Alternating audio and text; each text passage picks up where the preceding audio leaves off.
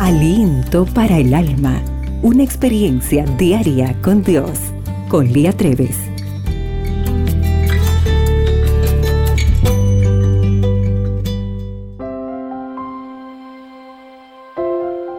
Hola querida amiga.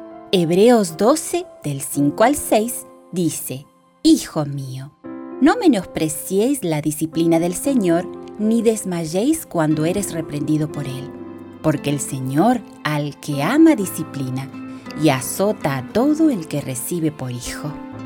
A principios de mi experiencia con la jardinería, sentía cierto recelo cuando se aproximaba la época de la poda. Cada año era lo mismo. Observaba mi pobre jardín mustio y triste bajo los efectos del invierno y no lograba entender por qué cada libro de jardinería recomendaba enfáticamente la poda en esa estación.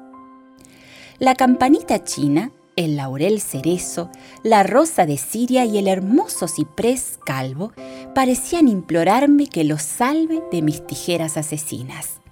La poda significa el aniquilamiento de una planta que luego de sobrevivir a los estragos del invierno, de seguro permanecería bajo mis tijeras. A primera vista, la poda puede parecer un proceso drástico. Se corta, se arranca, se desgaja, se descompone. Pero en realidad, la poda es una nueva oportunidad de vida. Habría que ver el milagro que ocurre en el jardín podado cuando comienza a producir nuevas ramas y brotes que buscan las alturas con renovado vigor. La poda rejuvenece, suprime la madera seca, equilibra el peso de los frutos sobre el árbol y asegura la productividad.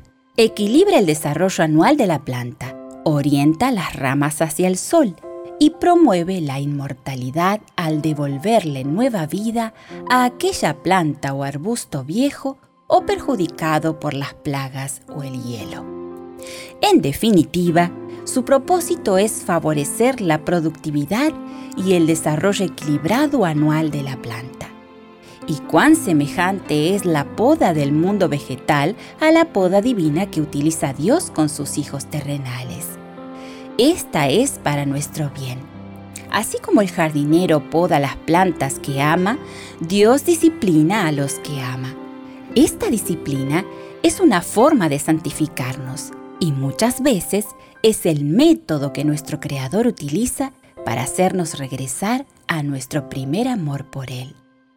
Hay pecados tan acariciados que la voz de Dios no logra penetrar las tinieblas que éstos arrojan sobre el corazón del hombre.